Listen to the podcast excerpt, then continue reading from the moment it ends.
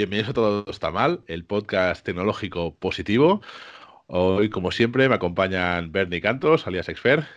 Buenas. También Sergio Susa, alias S. Susa.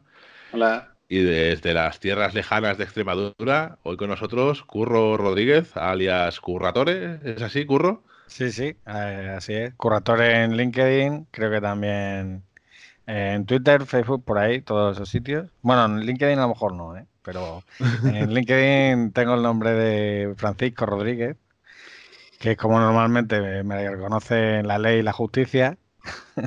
y luego, claro, así los colegas y tal, pues todo el mundo me llama Curro, vamos. Gracias. Bueno, bueno.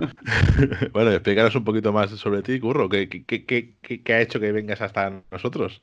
Bueno, pues en principio creo que no ha sido un trato limpio, o sea, ha venido por contactos directos de empresas, pero bueno. Eh, a ver, eh, tengo 43 años, vivo en Extremadura. Eh, me ha costado trabajar desde Extremadura, trabajo en remoto en Codify actualmente y bueno, básicamente llevo, no sé, muchísimos años trabajando como administrador de sistemas. ahora se llama DevOps, ahora se llama ingeniero de plataforma, llamarlo infraestructura X.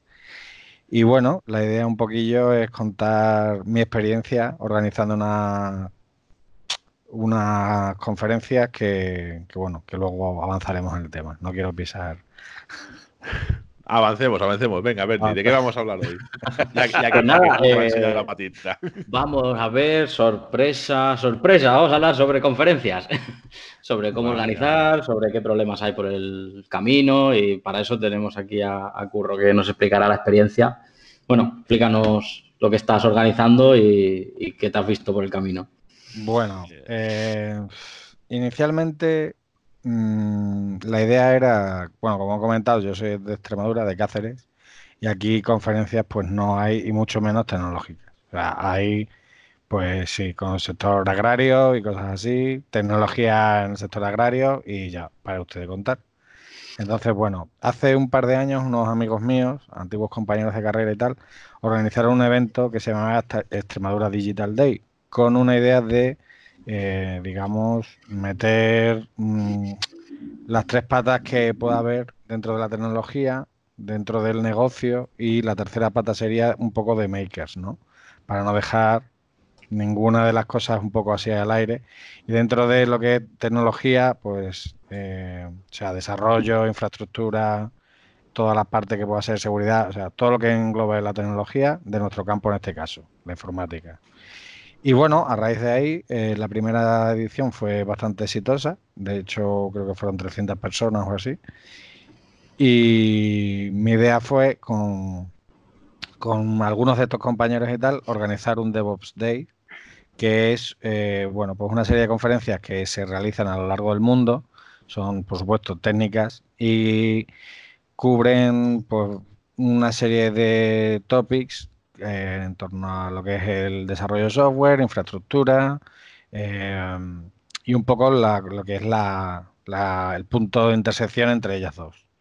Entonces, este tipo de conferencias son absolutamente sin ánimo de lucro y era una idea, pues más o menos para ver mm, una manera de devolver a la comunidad tanto y tanto y tanto que estamos cogiendo siempre con el open source y con gente que se dedica a esto de forma altruista, ¿no? Entonces, bueno, esos fueron los inicios. Eh, eh, lo primero que montamos fue un equipo y un equipo pues de mucha gente, una mucha gente porque lo que no queremos al hacerlo de forma altruista y tal, aquí lo único que nos llevamos es la satisfacción y como ya sabréis, pues organizando eventos no, o en general cualquier cosa, siempre hay roces y sobre todo si hay tensión y tal. Eh, supongo que cuando hacéis esto, por ejemplo, de el podcast tecnológico, pues mm, lo hacéis de buen rollo y por eso lo hacéis una vez al mes y tal, ¿no? Pero cuando hay un tema por medio que se llama dinero y hay tiempo y hay plazos eh, que cumplir y, y bueno, digamos que la cosa se complica un poco más. Así que... nosotros, no tenemos ningún tipo de seriedad, así plazos, plazos ninguno. Ni, dinero. ni dinero. Ni dinero. A ver, nuestra idea inicial es, eh, bueno, pues mm, pasarlo bien y además sacar del foco principal que hay en España, que son Barcelona y Madrid, eh, todas las conferencias. Entonces, sobre todo de este tipo, que es lo que queremos, ¿no? Entonces, eh, alrededor de Extremadura. Eh, evidentemente Extremadura no es un núcleo superpoblado, de hecho está infrapoblado, pero eh, sitios como Sevilla, Salamanca, parte de Portugal, que está a tres horas prácticamente de Lisboa, etcétera, pues son zonas donde no se desarrolla nada de esto. Y siempre tienes que acabar moviéndote a Madrid, que en Madrid o en su defecto a Barcelona, como fue hace poco la QECON, por ejemplo, pues al final se convierte todo en un poco demasiado esfuerzo para no saber exactamente qué te vas a llevar. Y aquí entramos en el tipo de conferencia que son las DevOps Days. Las DevOps Days son conferencias que tienen un formato más o menos establecido mediante una organización que es la que gestiona, digamos, la imagen. O sea, si vosotros entráis en el dominio devopsdays.org, pues veréis que eh, tienen un calendario y se van haciendo este tipo de eventos a lo largo del mundo. Por ejemplo, ahora en noviembre, pues el jueves y viernes, curiosamente, eh, que voy a Berlín, va a ser el de Berlín, que no lo sabía, me estoy enterando ahora mismo. Ah, mira, ya hay plan, ya hay plan. Sí, lo, sí, lo que pasa es que mi mujer lo mismo no está muy de acuerdo en eso.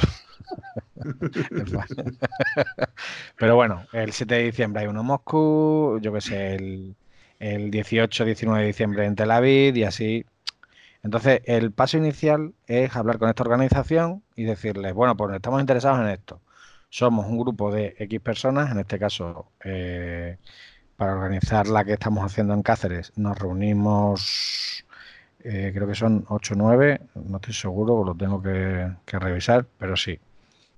Y bueno, eh, más o menos la idea que tenemos somos nueve. La idea que tenemos de si queremos un día o dos, eh, la cantidad de personas que queremos y hacer un pull request eh, con los datos, pues eso, del equipo local de organización, eh, las fechas y el lugar si lo tenemos. ¿no? Eso, en el momento que ellos te aceptan para organizar esto, pues te, te aceptan también el pull request y ya empiezas eh, a trabajar sobre eso. ¿no? Entonces, digamos que tienes dentro de su dominio pues una parte que es 2020 Cáceres. Y a partir de ahí, pues empieza ya. Lo, divertido, ¿no? Sí, sí, sí. Porque esto, todo, todo esto que, que, os he contado en, no sé, en seis minutos o diez minutos, pues esto a lo mejor fueron dos semanas. Bien. Entonces, sí. Sí, porque claro, eh, primero tienes que hablar con toda la gente. Segundo, tienes que ver que toda la gente esté en la misma página, porque claro, el, eh, ya lo hemos hablado en otros casos, ¿no? Hay gente que se dedica a esto un poco de forma profesional. Ya conoceréis ejemplos de ello o semiprofesional, ¿no? O sea, como un complemento a su dieta. Entonces, claro, esto moverlo y también es ambicioso. ¿Por qué es ambicioso? Por, porque no se ha hecho nada similar en, España hasta ahora mismo. Esta conferencia encima, la última vez que se organizó fue en Barcelona, hace cinco o seis años, yo creo. Ah. Y bueno, pues la idea era un poco eso, ¿no? Así que, pues, no sé si tenéis preguntas hasta aquí. Yo puedo soltar una chapa inmensa, ¿eh?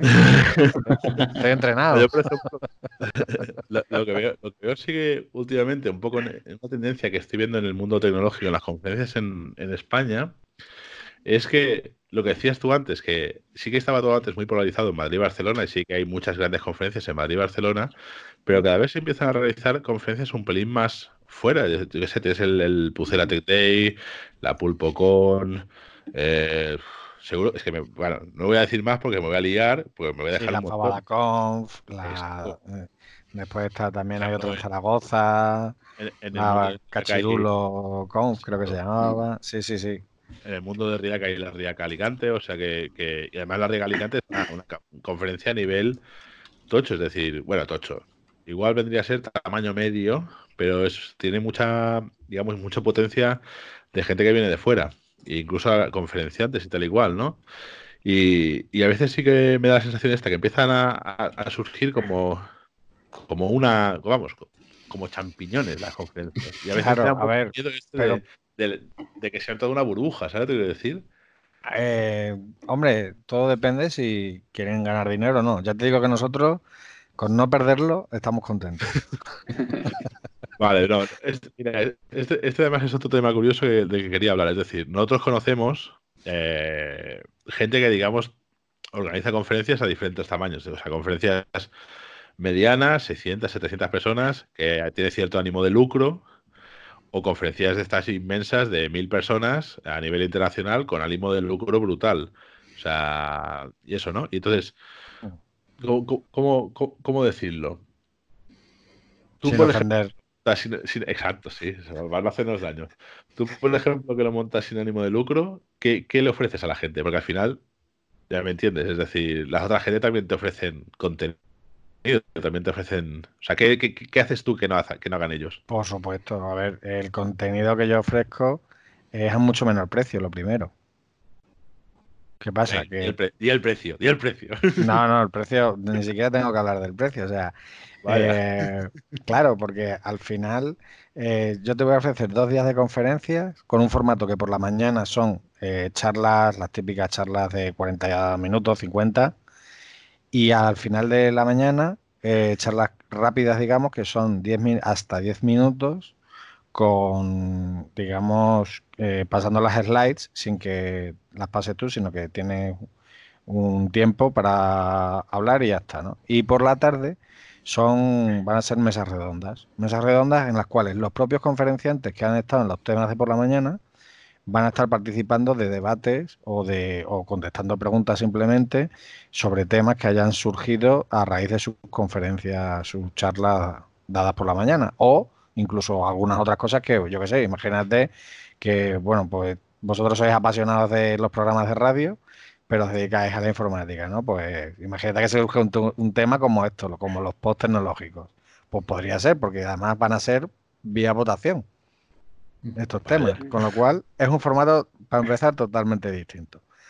Para seguir, eh, bueno, evidentemente lo del precio. O sea, nosotros, al no querer sacar nada más que los costes de la organización lo más cómodos posible, pues los precios van a ser súper populares. O sea, que creo que van a ser, no estoy seguro si eran 40 euros con o sin IVA, que vamos, que son o 40 o 42 o 43 euros, una cosa así, contando el IVA, que es una nimiedad.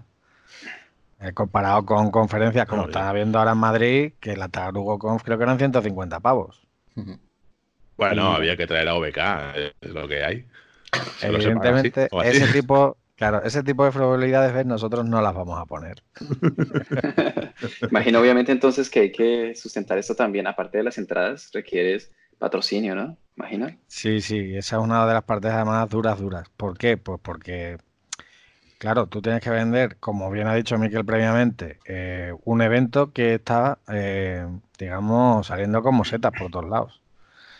Entonces, sí que es cierto que, eh, por ejemplo, Cáceres tiene cosas que son, tiene problemas de comunicación, como todos sabréis, porque el tren, bueno, le podemos llamar tren, sí, no le ponen gasolina, se para, etcétera. Ese tipo de cosillas que a lo mejor en otras partes de España son más complicadas de ver, básicamente porque no hay trenes de gasolina, pero bueno. Entonces, eh, la distancia con respecto a los grandes núcleos es un hándicap y que haya conferencias parecidas cercanas también. ¿Por qué? Pues por ejemplo, porque la, la TechFest de, que organiza en la Universidad Carlos III creo que es 15 días después de la nuestra o algo así, que es una conferencia que también es sin ánimo de lucro, creo que no tiene entrada ni siquiera y pues va mucha gente y son, no sé si son dos o tres días también. Entonces, ese tipo de cosas a la hora de hablar con los sponsors, pues cuesta, ¿no? ¿Por qué? Pues porque habiendo dos muy cercanas eh, es muy difícil venderlo. También es cierto que al ser una zona de España, eh, digamos que no tiene tanto de este tipo, también por ese lado hay gente que se interesa. Entonces, bueno, es una cosa, mm, digamos que tiene una cal, una de cal y otra de arena. Y bueno, el tema es que nosotros tenemos unos niveles de sponsor y según el nivel, pues le vamos a, dar pues una serie, yo que sé, por ejemplo, si tienes el nivel más alto que sería platino, que tampoco es una barbaridad en comparación a otros sponsor, otros niveles de sponsorización, son 5.000 euros, pero eh, pueden hablar entre charlas mientras se preparan los conferenciantes, por ejemplo. Tienen stand, por supuesto, presencia en todos los sitios visibles de la conferencia.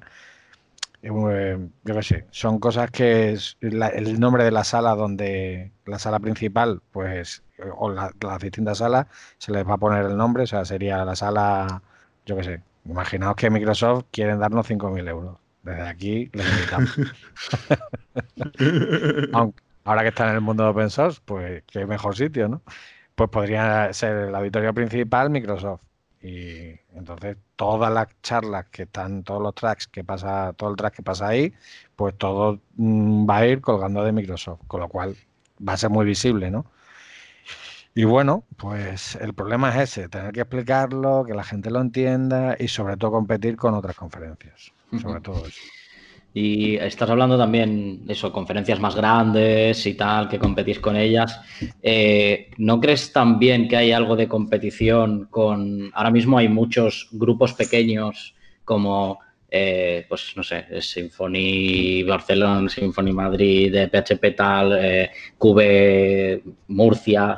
Entonces, ¿no crees que esas charlas, conferencias pequeñas que se pueden ir haciendo le pueden quitar cierto cierta presencia a otras conferencias un pelín más grandes o, eh, crees que atraen en realidad más? Sí, no. O sea, sí por un lado porque evidentemente si la gente tiene un presupuesto y unos días, porque además estas conferencias en, nuestro caso son en días de laborables, porque hemos considerado que esto es para formarnos y no para ocio y tiempo libre el ocio tiempo libre, pues vosotros que sois gente de familia, no como yo, que soy un descartado, pues lo pasáis con vuestra familia, evidentemente, y, si te quieres mm, formar a costa de la empresa, evidentemente la empresa tendrá que, sufragar ese tipo de cosas, ¿no? Entonces, es complicado por ese lado, pero por otro lado es muy interesante porque crea, creemos que crea atracción. O sea, es muy posible que haya mucha gente que diga, pues de este tema, además que este tipo de conferencias donde se intente tocar tanto desarrollo como la parte de infraestructura y sus puntos coincidentes, incluso performance, testing, eh, calidad, todo este tipo de cosas que pasan tan desapercibidas, no, si os fijáis, no hay un, charlas o conferencias dedicadas a este espectro tan, tan amplio y tan vigente en estos momentos. Entonces, por ese lado, no nos importa al revés. O sea, de hecho, las comunidades como de Python o de JavaScript o, de Java están súper motivadas, las comunidades que tenemos cercanas, con, este, con respecto a esto, por eso, porque hay cosas que no, que no se tocan y, no aparecen. De hecho, es muy raro ver este tipo de conferencias en España, creo. Por eso creo que es también como todo, ¿no? Tiene su parte positiva y su parte negativa. Yo quería preguntar algo sobre el, proceso de selección de las, de las conferencias. He visto que hay... el tema. Sí, no, eso es, es complicado. Ahora mismo... Y el call for paper, pero... Claro, sí, sí. No, yo, por ejemplo, yo, soy conferenciante en algún lado y, he visto procesos bastante divertidos en cuanto a call for papers. Es decir, lo más normal o lo más legal que yo he visto y es vivido esto envías un call for paper, ese call for paper lo ve un comité de X personas, organizadores de la conferencia, entonces a veces te hacen preguntas para acabar de concretar realmente la charla, porque suele ser, el call for papers es envía una descripción de 200, 300 palabras, un párrafo, lo que sea, a veces te piden un pelín, más. Y entonces ellos ya según sus historias, su line-up, eh, ya deciden incluirte o no. Y eso es casi, casi lo más legal. Al final te, te, comunican si sí, te comunican si no, y ya está. Pero, por ejemplo, he vivido para un Lightning Talk que tengas que hacer un GIST en GitHub y el que tiene más estrellas consigue entrar. Oh. Sí. son, ¿Esto que son? ¿Datos de mierda de esos? Porque esto valdría, ¿eh? Sí, en esta me apunté y entré. Pero es que había una más divertida que era a base de retweets. Ya, llámalo divertida, llámalo tóxica. Exacto, tóxica. pero si además la historia era no el que consiga más retweets, sino a la que consigas 100, ya estás. Mm. Bueno, buen criterio. Y botsrusos.com barra. Exacto. Aún otra que aún me pareció la cosa más horrorosa y que estoy seguro que más ha pasado, eh, que debe pasar en más de una conferencia, y no voy a decir dónde ha sido, pero que bueno, es igual, en una conferencia que se montó donde se hizo un call for papers cuando todos los conferenciantes ya estaban elegidos. eso sí lo he visto yo también. y eso es la deshonestidad más pura. Es decir, si tú tienes a los conferenciantes elegidos, no hagas call for papers. Pones el schedule, te metas un release, te metas lo que tú quieras, lo que, tal. Pero no hagas perder el tiempo a la gente porque al final mm, es ilusión de la gente. Y esta es una conferencia, bueno, que se organizó y vino mucha gente y tal igual. Y yo sabía de ciencia cierta que estaba todo el mundo cogido antes de, la conferencia. Sí, a ver. Eh, es muy común también que si los patrocinadores pagan, pues metan una charla suya. Eso también lo he visto yo.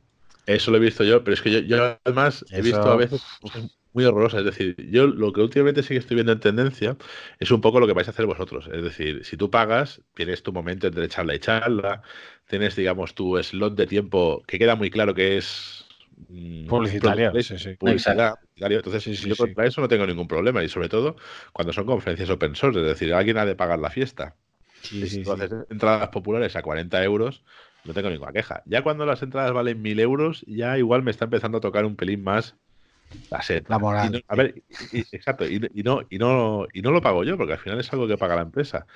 Pero ese product placement ya me molesta más. Y lo que me molesta más es cuando el product placement ni se nota. Cuando te venden una charla de, de ¡ay, qué guay ese sistema! Yo qué sé, por ejemplo, en tu mundo, ¿no? DevOps. DevOps, facilísimo. O algo así, un, un tema súper genérico, un tema, o un tema atractivo. ¿Cómo hacer serverless? Y dices, hostia, serverless, esto mola, esto es trendy, esto es lo que te cagas. Y de golpe ves que sube un pavo, sube al escenario alguien de, yo qué sé, me lo invento, de Amazon o de una empresa tipo así que ha pagado y da su charla sobre su producto. Entonces dices, a ver, esto no es eso, no es serverless, no es una charla, esto es un product placement de un patrocinador, que es el horror. Es el decir, estoy viendo aquí un tiempo que te cagas en un track cuando me está haciendo un product placement y eso, vamos, cuando he pagado mil euros. Es que encima ya es. Claro, claro, a ver. a ver, bueno, es, eh, los límites y las líneas son muy difusas en este aspecto. Porque si bien es cierto lo que tú comentas, que serverless no es Amazon, sí es cierto que tiene una posición muy, muy privilegiada dentro de la industria, con lo cual es igual que Docker, ¿no? O sea, el mundo del container no es Docker, pero no se concibe el mundo del container sin Docker. Entonces, todo esto lo, estoy haciendo como disclaimer. en el caso de que esto ocurra en nuestra conferencia, que las palabras son muy traidoras. Dice que me estáis grabando, entonces, bueno, pues. Grabando nosotros, no, no. Bueno, pero vamos, nosotros realmente eh, todas, todas, todas las conferencias, o sea, todas las charlas que va a haber tanto las Lightning Talks como las normales, van a ser eh, elegidas por eh, un comité, que al final somos de los nueve, seremos tres o cuatro, o cinco, yo qué sé, eso no está ni siquiera discutido todavía.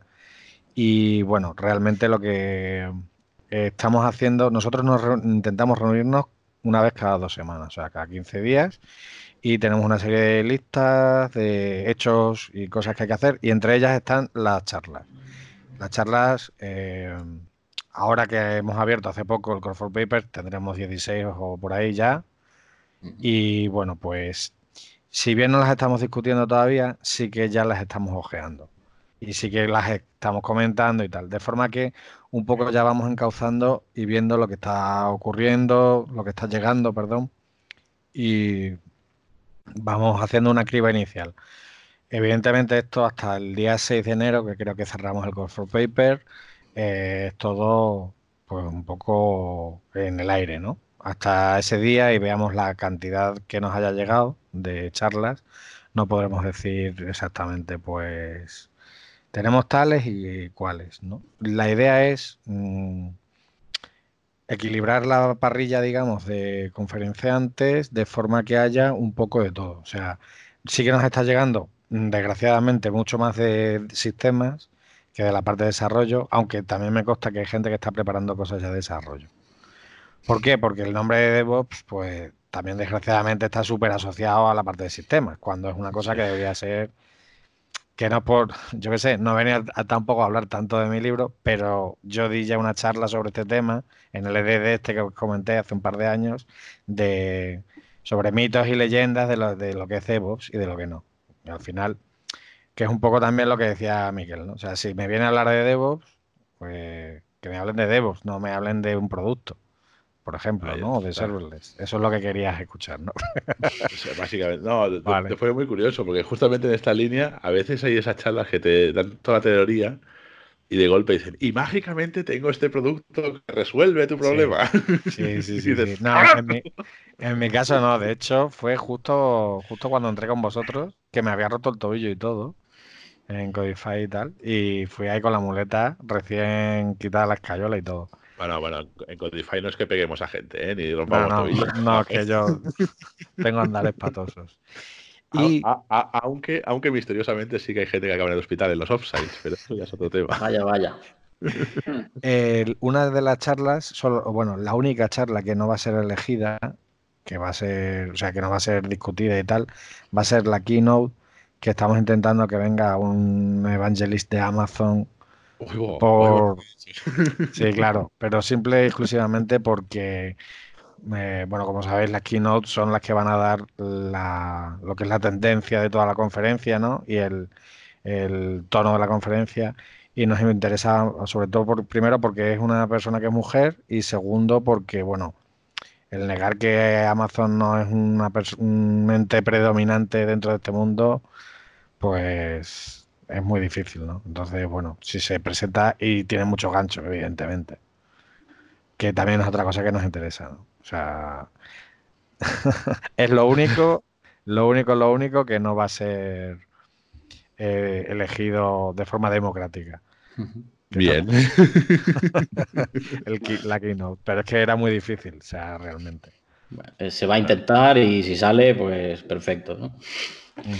No, no, vamos. Lo demás ya os, ya os aseguro que sí, que va a ser totalmente a votación. Habrá guerra o no, no lo sé. Pero bueno, creo que mi voto voy a intentar que valga triple o algo así. llámalo democracia o llámalo. Sí, bueno, no sé, ya la ley de ON, ya sabes cómo va esto, ¿no? Es, el dictador benevolente. Dictadura buen rollista, se llama. Esto, esto es curioso, ¿no? Porque a, vueltas esto con, la selección de, los speakers de una conferencia, ahora sí que veo últimamente una tendencia como muy marcada y muy, y diría muy necesaria, de cada vez se le empieza a dar mucha más importancia a la diversidad en, cuanto a los speakers. Es decir, normalmente, o, o, años A, cuando nosotros empezamos a ir a conferencias, era un baile de hombres blancos y para contar.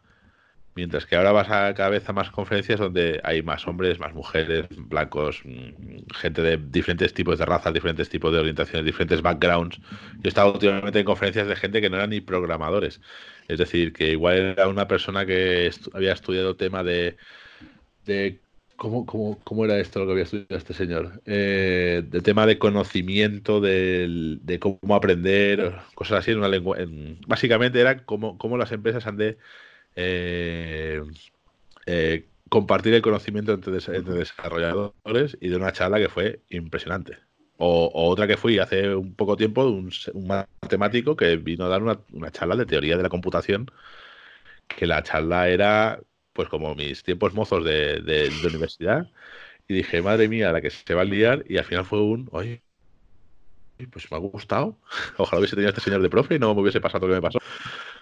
Pero bueno, al final es eso, ¿no? Vosotros también tenéis un poco puesto la mira en la, en el tema, diversidad, la diversidad, o va a ser un poco, mira, lo que venga va a ser, porque claro, también muchas veces si tienes, yo qué sé, 200 personas para elegir, puedes aplicar más diversidad que si te presentan solo 20.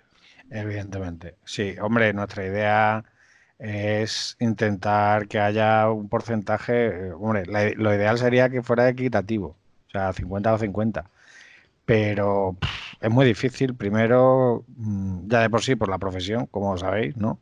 Pero es que además, eh, pues que cae, no cae precisamente a mano para todo el mundo. Y claro, entonces, todas estas cosas, cuanto más eh, casos únicos se, se, dan en una conferencia, más difícil es que tengan mucha afluencia.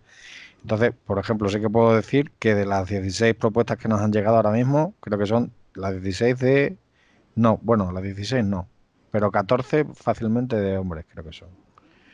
Entonces, bueno, eh, sí que es cierto que nos han venido eh, de varias partes del mundo, que, que, bueno, que eso tampoco es tan inesperado, pero sí, la idea un poquillo eh, tenemos que estamos en contacto, intentando contactar con comunidades, por ejemplo, de mujeres en la tecnología y tal, que, podamos pues empujar por ese lado también, porque sí, al final yo, por ejemplo, en mi caso, yo tengo cinco sobrinas y el estereotipo que se les está marcando desde el principio, pues es ese tipo, ese estereotipo de que la tecnología no es para ellas y tal, ¿no? Y a lo mejor este tipo de conferencias pues también pueden ayudar a ese, a, ese giro, ¿no? Eh, es un tema muy complicado porque además mm, no sabes muy bien también cómo hacerlo sin que se sientan con el rollo este del, mansplaining y todo esto, ¿no? que, o sea, realmente es que eh, no se sabe muy bien cómo hacer. Es un tema realmente peleagudo. No sé si habéis visto las tormentas que hay en Twitter muchas veces este, con este tipo de cosas de has invitado a una chica para tal y para una conferencia y al final estás metiendo la pata y no sabes, no sabes el que sea, a mí no me ha pasado de momento y espero no, pero es un tema peliagudo realmente. Vamos, y creo que todo el mundo lo, ha vivido en algún momento. Sí que tenemos puesto, por ejemplo, y en esto son muy estrictos los organizadores, un código de conducta eh, que creo que es el mismo que utilizan en la PyCon. No estoy seguro si es el mismo o está basado en, eh, porque ahora mismo no recuerdo, pero eh, lo cual parece una tontería porque un código de conducta al final lo que se define son las formas de comportarte con según qué persona y en qué situaciones, en general, con, según con qué persona o, con todas las personas también, ¿no? Y Antiguamente yo lo había visto en más sitios que, que ni, se, ni se contemplaba, pero es que eh, últimamente es un must. O sea, es obligatorio el ponerlo. Y es por, precisamente para evitar este tipo de. también de.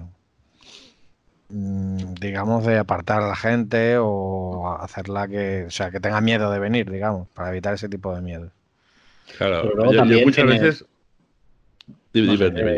Me refiero que está, está muy bien tener un código de conducta y tal, pero luego tienes que hacer un, enforcement de ese código. O sea, quieres decir, muchas veces como lo podemos poner ahí y nos lavamos las manos luego, pero, pero no sé, si pasa cualquier tipo de conducta, tienes que saber cómo reaccionar a esto y claro, no es trivial tampoco. Necesitas gente que esté preparada, bueno, para saber cómo reaccionar y, y poder, bueno, poder solucionar cualquier tipo de, problema que, acabes teniendo con el código de conducta, ¿no? Y entiendo que no es fácil. Claro, una cosa, nosotros vamos a poner también eh, una petición de voluntarios, porque para organizarlo, a pesar de que ahora mismo somos nueve personas, eh, cuando haya que organizarlo todo, a lo mejor necesitamos, vamos, a lo mejor no, necesitaremos a más gente. Y sí que se tenemos, vamos, pues, lo tenemos en la, digamos, en la recámara, esperando a que llegue el momento, pues una reunión inicial de todos los equipos eh, y se va a comentar también este tipo de cosas, ¿no? O sea, el cómo comportarse, si ocurre algún tipo de, de acoso, de mal comportamiento o cualquier cosa y la forma de actuar. Porque, claro, evidentemente es lo que tú comentabas, ¿no? Que, que, eh, da igual tener un papel si después no lo cumples. Que mm. Parece una tontería, pero pasa también, claro. Y sí. Claro, yo, yo, aparte de este tema además del informe, ¿no? del código de conducta, que es como, bueno, que es algo que, a mí ahora mismo me alucina el hecho que, que, todavía tengamos que pensar en estas cosas cuando no deberíamos, cuando tendría que ser todo más natural, más... Pero bueno, es igual. A mí una de las cosas que a veces me, me alucina bastante es las reviews de la, de la gente o, los comentarios que a veces escuchas o, los twitters estos de que estás dando una charla, un conferenciante que igual se ha preparado la charla durante horas o que igual es su primera charla o, que, o lo que sea, que le pone toda la ilusión del mundo y después, sea hombre, sea mujer, sea lo que sea, lo pillan y lo despellejan o la despellejan que dices, esta persona no va a querer nunca más volver a dar una charla. Mm. Y a veces esto me alucina porque es, es que además esto pasa vamos, en todas las conferencias. O sea, incluso yo creo que en esta PHP Barcelona algún follón hubo mm, por ahí no exactamente es hablar de oídas, pero seguro que un follón hubo. Es que en todos los sitios que he estado últimamente siempre hay alguien que acaba recibiendo, cuando seguramente es una opinión muy personal. Es decir, igual esta persona da una charla que para otra persona le parece la cosa, la mejor charla del universo. Y exacto, no, y me parece alucinante a veces que, que todavía nosotros como comunidad o que ciertos individuos de esta comunidad se, comporten como, como, como niñatos o niñatas criticando, pues esto, criticando a speakers que, lo hacen con todo el amor del mundo. Bueno, pero también depende en qué charlas, ¿no? claro, la tuya seguro que no pasará, eso está claro. No, no, pero, no, no, pero me refiero a que no es lo mismo que tú vayas a una charla y te, que ha pasado y te cobren mil pavos. Vamos, yo fui a la QECon y eh, de las no sé cuántas mm, cientos de charlas había, ¿no? Pero yo había charlas allí que, vamos, mm, no sé cómo no se le caía la cara de vergüenza a la gente estar allí subida. Así te lo digo. ¿Por qué? Pues porque si pagas mil euros y dedicas tres días o cuatro de tu mm, tiempo profesional a estar en una charla, como tú bien has dicho antes, y los tíos no me puedo creer que una te den 45 minutos para dar una charla. A mí si me llega un speaker y me dice que va a hablar 45 minutos y se baja a los 25 minutos, bueno. Complicado. Bueno, también hay que saber dónde ubicarse, ¿no? Porque tú como conferencista también tienes que saber dónde meterte. Porque si tienes una conferencia que tiene un cierto nivel, hay, que, hay, que, ser eh, humilde también en eso. Si tienes un cierto nivel, no te puedes meter en una mundial, codearte con quien sabe qué speakers que ya tienen un recorrido. pero pero al final, o sea, claro, o sea, tú claro que te puedes meter, es decir, tú has de ser suficientemente, yo qué sé, yo, me veo capaz, ¿sabes? Lo que, pero o sea, sí, pero, pero, pero claro, tienes que, así como te metes, tienes que estar dispuesto a las consecuencias de ello, que no necesariamente necesita, o sea, que te caigan, si lo haces bien, pues muy bien, si lo haces mal, pues, y si te metiste donde no era, pues seguramente te critiquen. el, concepto este de, que pagas un, un dinero alto y eso exige una cierta calidad, también se cumple tanto en las conferencias como en los productos, como en todo. Eh, eso, eso en ningún momento lo niego. Pero yo lo que te hablo es de, tú puedes, o sea, puedes decir, oye, mira, este señor o esta persona no lo ha hecho bien porque tenía que haber hablado más rato o lo que fuese. Pero a veces hay comentarios de, es que este es un gordo gilipollas, es que este es un no sé qué. Entonces, claro, bueno, decir? A mí, a mí, a mí es que los argumentos tan sólidos Exacto, entonces, claro. No, no, habrá que irse muy lejos para encontrar una conferencia donde haya pasado, ¿eh? No habrá que irse muy lejos. Claro, no, no, no, por supuesto. No, a ver, yo creía que estábamos hablando del tema estrictamente profesional.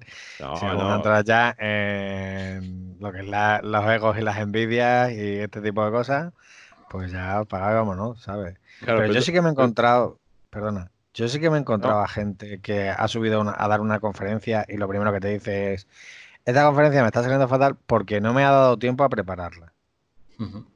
Y la he preparado hace una hora. Ya.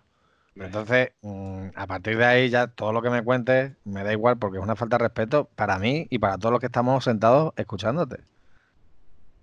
Entonces, esas cosas pasan, ¿sabes? Claro, es que dices, pero bueno, pero tú de dónde has salido. Sí, yo soy, yo soy el primero que, cuando hago una charla son horas y horas de preparación y horas y días. Y hay días que, mira, que igual te sale ese día redondo y otros que dices, joder, le, he dedicado más horas que nunca y hoy me ha quedado un pelín. Eh, no me ha gustado cómo ha quedado. Eso le pasa a esta Bonilla, no te preocupes, hombre. no, pero, yo muchas veces, sobre todo, yo que sé, la gente que sea. Mira, yo porque, como que, decía, tengo, tengo la cara de, aluminio, ¿sabes? Te voy a decir, a mí ya me es igual lo que me digan. Pero, pero sí que igual a una persona que empiece nueva o que le ponga ganas o que, eso, hay críticas que te destrozan y te vuelven otra vez a la cueva, ¿sabes? Te decir que dices, ya paso de hablar nunca más en público. Y no críticas, críticas en el sentido de, oye, mira, podrías mejorar esto, podrías mejorar aquello, se te veía un poco nervioso, sino más críticas de, bueno, pues críticas que dices, vete a la mierda, esto no es nada constructivo, o sea, Sí, sí, Críticas a joder. De pronto lo que se necesita es que cuando, cuando se den esto por parte de las organizaciones, de pronto cuando hay un speaker nuevo, eh, comentarlo, porque seguramente el, el, grado de, voy a decir, criticismo, no sé, de, que utilizas contra, contra la, lo que se está presentando varía mucho entre si es un profesional o si es su primera, su primera conferencia. O sea, cuando tú ves a alguien la, por primera vez y sabes que es por la primera vez que se presenta, eres mucho más permisivo que cuando ves a alguien que lleva 20 años dando conferencia y lo, hace, y lo sigue haciendo mal por ejemplo. Sí, sí, yo, me sé de uno de estos que, que dices, tú das conferencia porque pagas, porque madre mía. Pero no vamos a decir no, no vamos a decir no. No, Bueno, eh, con respecto a eso, y es otra caja que podemos abrir también, si queréis, otra puerta. el tema de los niveles de las conferencias es muy importante. O sea, de hecho nosotros en el Call for Papers hemos, hemos pedido por favor a la gente que nos indique qué nivel de, de conocimiento o o de, no sé cómo decirlo, de qué nivel con respecto a la tecnología que vas a hablar está, digamos... Orientada la charla. Eh, exacto, gracias. Sí, porque, claro, muchas veces, mm, y eso lo hemos hablado con gente cercana, por ejemplo, con Jorge alguna vez en la oficina, de decir, es que lo que no puede ser es que haya un, meetup en el cual se pasen un año dando una vez al mes charlas y todas sean introducción a, introducción a algo. ¿Por qué? Porque que al final, pues la gente que tiene más nivel deja de ir, por ejemplo. Entonces se, pierde valor. Entonces, nuestra idea es que la gente haga, eh, organice un poco su agenda y organizar nuestra parrilla con una serie de charlas que, que empiecen en un nivel más bajo y vayan creciendo. De forma que así, eh, pues yo qué sé, si quieres hacer networking y tomarte un café mientras están siendo las primeras charlas, pues puedes hacerlo. O si estás muy interesado, digamos que te vayas organizando un poco también la parrilla y también para nosotros para darle más valor a lo que es el, eh, la organización en sí, porque yo creo que también es muy cómodo para nosotros si lo vamos haciendo de esa manera, para tener todo, eh, digamos, un poco más controlado y llegar a la tarde ya con todos los temas y poder sacarlos, eh, los que más chicha tienen a lo mejor, en, en los open spaces que vamos a hacer por la tarde. Entonces, eso mm, parece que no, pero a veces está muy bien, porque el que te digan qué nivel va a ser la charla, porque también lo vamos a poner eh, cuando tengamos ya la agenda, eh, yo creo que por lo menos a mí siempre me ha gustado verlo, el nivel y la temática. Claro, y ayudará para el feedback, que es lo que yo comentaba antes. Mm. Seguro, seguro. Claro, claro. Y bueno, también o sea, nuestra idea también es poner pues eh, algo para darnos feedback de pues después de cada charla, que yo que sé, que es tan sencillo como un pulsador en una Raspberry Pi o,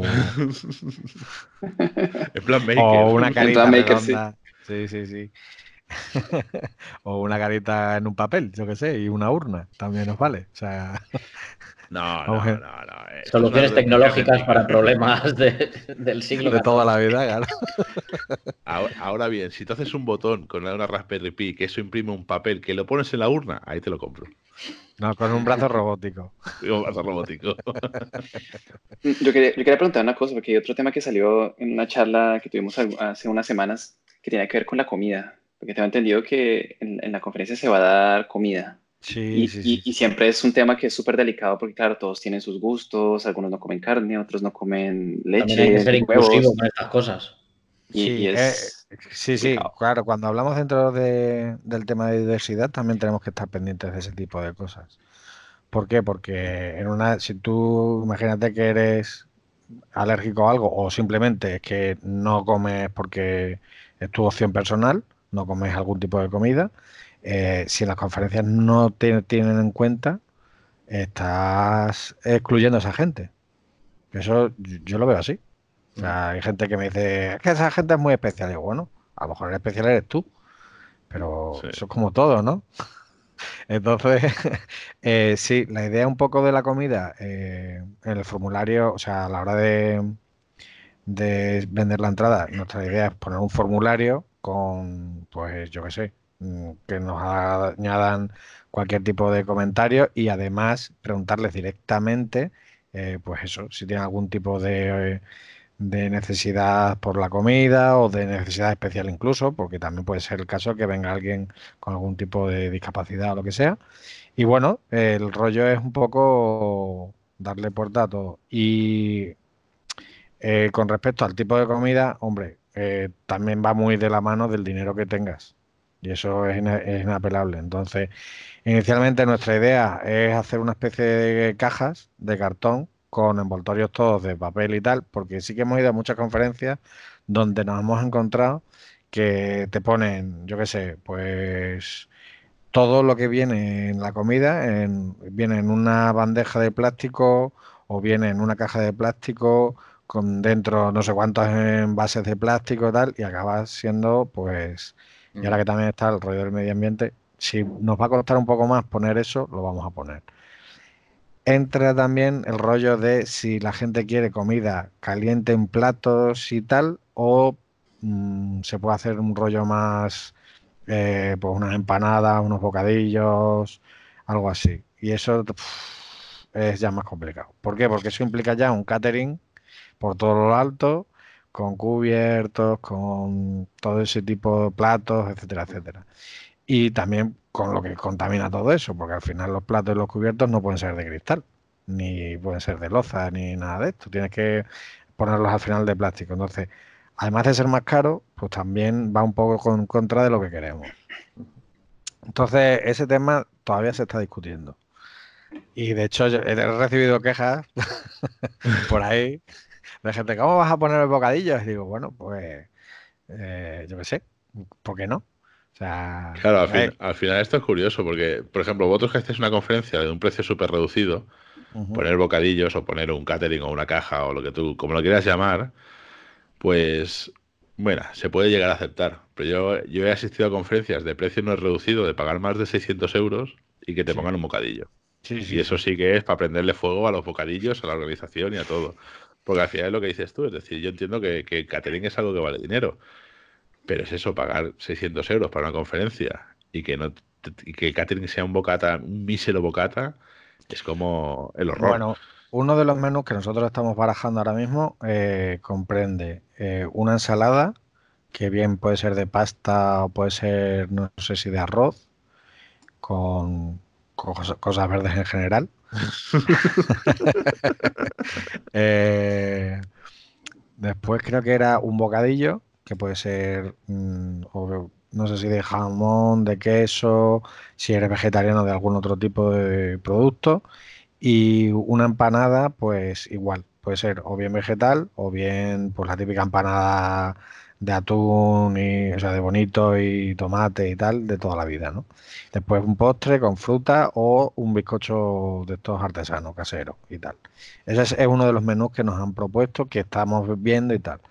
Y otra de las cosas que queremos hacer también con respecto, no es la comida, bueno, la bebida, es primero durante toda la conferencia no a vender nada de alcohol para evitar, sobre todo, situaciones incómodas, lo primero, y para así eh, evitar también que la gente, digamos, piense, bueno, pues que los informáticos, los estereotipos de les encanta beber, eh, el azúcar, todo esto, o sea, nada de productos eh, prefabricados, digamos, ultraprocesados, perdón.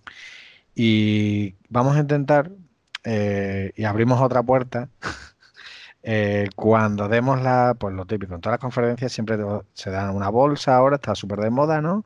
Y te dan a lo mejor pegatinas, un llavero mm. y la típica camiseta.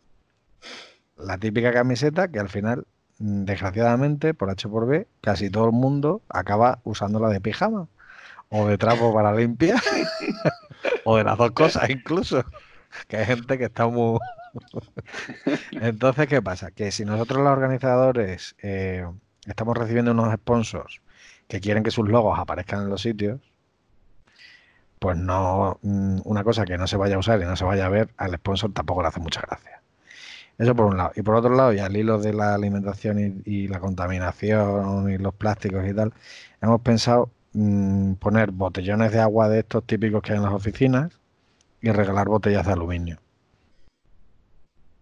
De forma que eh, cuando la gente vaya a querer beber, simplemente se rellena su botella, la cierra y así no estamos generando miles y miles de botellas de plástico. Vamos, miles, ojalá fueran miles y miles, pero bueno. Unos cientos de botellas. Unos cientos de botellas, ¿vale? Entonces, eh, y la botella, una botella de aluminio que no tiene en la oficina currando una botellita ahí y tal, pues mucha gente es súper común, ¿no? O te vas para ahí y ya está. Entonces, yo, yo, yo, sobre este tema hemos discutido tú y yo mucho, porque yo soy un gran defensor de las camisetas de las conferencias. A ver, como pijama. Pero te voy a decir una cosa. Cada vez le estoy pidiendo más cariño a las a los calcetines de las conferencias. pero es que los calcetines de la conferencia es una, una taza más de lo mismo. No, no, o sea, yo ¿Cómo se ve? las conferencias me los pongo diario. bien, gracias. diario. Como yo voy a, pagar 5.000 pavos, viene, va a venir Microsoft a pagar 5.000 pavos para salir en tus calcetines, Miquel. Claro, no, para salir en la suela del calcetín que lo estás pisando continuamente. Eso es una afrenta. En Japón, eso, por, menos de eso, te han metido cuatro espadazos. Ahora. no, me, queréis, no me queréis. Claro, no, Yo te lo digo. si esta publicidad que estamos haciendo de Microsoft surge, yo te hago camisetas, tú no te preocupes. Sí me gusta. y unos. Sí. Edición limitada, una de una. Pero bueno, un poco es eso. O sea, es muy complicado por eso, porque eh, los, precios están muy ajustados y buscamos, evidentemente no queremos eh, ofrecer una conferencia, digamos, que, que, la gente no esté cómoda y tal, pero hay cosas que creemos que es más fácil de sacrificar que otras y además pues en pos de, bueno, pues también de dar un poquillo de ejemplo, ¿no? Entonces, bueno, pues el rollo del agua es uno de ellos que yo que lo he visto y lo he vivido un montón de veces en, los sitios, ¿no? Igual que lo de los plásticos o cosas así. Y también vamos a dar pues fruta, vamos a tener stand con fruta a lo largo de todo el día en vez de pues chocolatinas o mierda de comida ultraprocesada. Yo, yo siendo Extremadura, yo espero por lo menos un señor cortando jamón constantemente. constantemente, sin parar. A mí me encantaría poder ponerlo, pero lo mismo lo del sin ánimo de lucro no cuela. ¿eh? Yo sí. que empezar a subir la, la, entrada. Entramos, las entradas 200 pavos y te, te, pongo un señor, pero para ti solo además. Así me gusta. Pero bueno, te en los bocatas puede haber jamón. Bien, bien. Approve. Puede. Así que, pero bueno, a ver, es como todo, ¿no? Al final lo que se intenta es una cosa media y porque sí que lo vimos una vez que dijimos, bueno, pues ponemos aquí sponsors a porrillo de todos los niveles. Entonces, pues sí, no sé si lo habéis visto, pero nosotros solo de sponsor de platino, que son los de 5.000 euros, solo hay dos. Y lo hemos puesto así, ¿por qué? Pues porque queremos que el sponsor se sienta exclusivo en ese nivel. Entonces no puedes poner 20. Porque ¿qué le das un. Si vas a tener 20 tíos hablándote entre charla y charla, al final va a ser el típico que, que quieres cortar y ya está, ¿no? Entonces, pues, desconecta y fuera. O sea, eh, al final lo que queremos es que la gente mantenga la atención, no que corte del foco y tal. Bueno, hablando de mantener la atención, ya llevamos un buen rato hablando y yo creo que ahora esto, exacto. Me está cortando. sí, yo creo, yo, creo que, yo creo que igual nuestros oyentes ya se quieren ir para casa a descansar. Y, pero uh, me gustaría darte la oportunidad que nos, o sea, que nos vendas tu, tu conferencia, donde puede la gente informarse, comprar las entradas, hacer el for papers, sponsorizar. O sea, ¿dónde puede, digamos, Vale, a ver, nosotros actualmente tenemos dos sites. Uno, que digamos que es el oficial que os comentaba antes, que es eh, https devopsdays.org y ahí dentro de eso está eventos y vais a ver la lista inmensa que hay. Y en marzo, 5 y 6 de marzo, pues eh, estamos nosotros, ¿no? Ahí eh, tiene toda la información cualquiera. Y después también hay otra página que miembros del equipo en mi en contra de mis decisiones se empeñaron en hacer. pero la hicieron porque se ve que les va, que se llama también DevOps Days con el dominio .cc. que es exactamente la misma página, pero hecha por, eh, por miembros del equipo de organización también. Y bueno, al final es exactamente lo mismo. Ahí vais a encontrar, eh, en principio, está el Call for, Talks y tal. Y a partir de ahora, eh, por supuesto, para los patrocinadores podéis descargaros un dossier de información, los contactos si queréis hablar con nosotros, cualquier cosa que se necesite. Vamos a crear una suscripción para quien quiera estar informado de todas las cosas que vayan ocurriendo. Si eh, pones tu correo electrónico y se enviarán sin spam, uno, como mucho dos cada mes, con los eventos, las cosas que van surgiendo en torno al evento. Y las entradas, pues tenemos intención de sacarlas, pues entiendo, el Corporate Paper se cierra el 6 de enero, o sea que como muy tarde se abrirían una semana o dos después, en cuanto tengamos la agenda, porque eh, yo soy muy fan de vender las, entradas con, cosas tangibles, no que hay gente que te abre esto mucho después, ¿no? Y bueno, pues, eh, se me había olvidado que eh, tenemos que sortearos cuando demos las entradas entre todos los oyentes del podcast. una, entrada. Primer patrocinio una entrada toca a. ¿A entrada toca eso ya, como vosotros estiméis. Eh, hombre, si, si, veis que entre todos vuestros oyentes hay mucha necesidad, podemos dar un par de ellas. a las comunidades, como es vuestra, la vuestra, eh, además que necesitamos vuestros logos para ponerla en nuestra web. Eso y, Sí, sí, sí. No, yo tengo pegatinas, pero luego, luego no me ha llegado. Eh, pues eso, la idea un poco también es mm, ayudar a las comunidades a que se conozcan, ¿no? Entonces, de hecho, la gente de Madrid DevOps, eh, que se nos ha olvidado subir el logo, pero lo tenemos que subir. Hace poco han enviado un correo a todos sus miembros eh, contando un poquillo lo interesante de la charla y tal. Y vamos a hacer también organizar eh, actividades eh, paralelas a las charlas, después de las charlas por la ciudad de Cáceres, que es un casco histórico, y otras cosas que estamos organizando. Entonces, con las comunidades y tal. Sí, sí, o sea, es muy interesante. Yo creo que vosotros tres, que ya sé que vais a venir, pues no hay ningún problema. Pero bueno, ya veremos. Y creo que ya está, ¿no? Bueno, me dejo más cosas seguro, pero como os he dicho, yo puedo hablar un millón de horas. ya lo vemos, ya lo vemos. Houston, tenemos un problema. Se acerca el dato de mierda. Pues yo creo que, hoy como, como, dato de mierda vamos a ir un poco cara barraca, así rapidito. Porque, madre mía, al curro le das, le das de esto y no, no para. Entonces, he estado intentando buscar, ya que hoy íbamos a hablar de conferencias, ¿cuál es la conferencia que lleva más años o cuál es una de las conferencias tecnológicas que lleva más años haciéndose anualmente de manera ininterrumpida? Y buscando, buscando, buscando, y si me equivoco, que venga algún oyente y me lo diga, creo o sospecho que la conferencia que lleva más años haciéndose sin parar vendría a ser la WWDC, lo que vendría a ser la Apple Worldwide Developer Conference.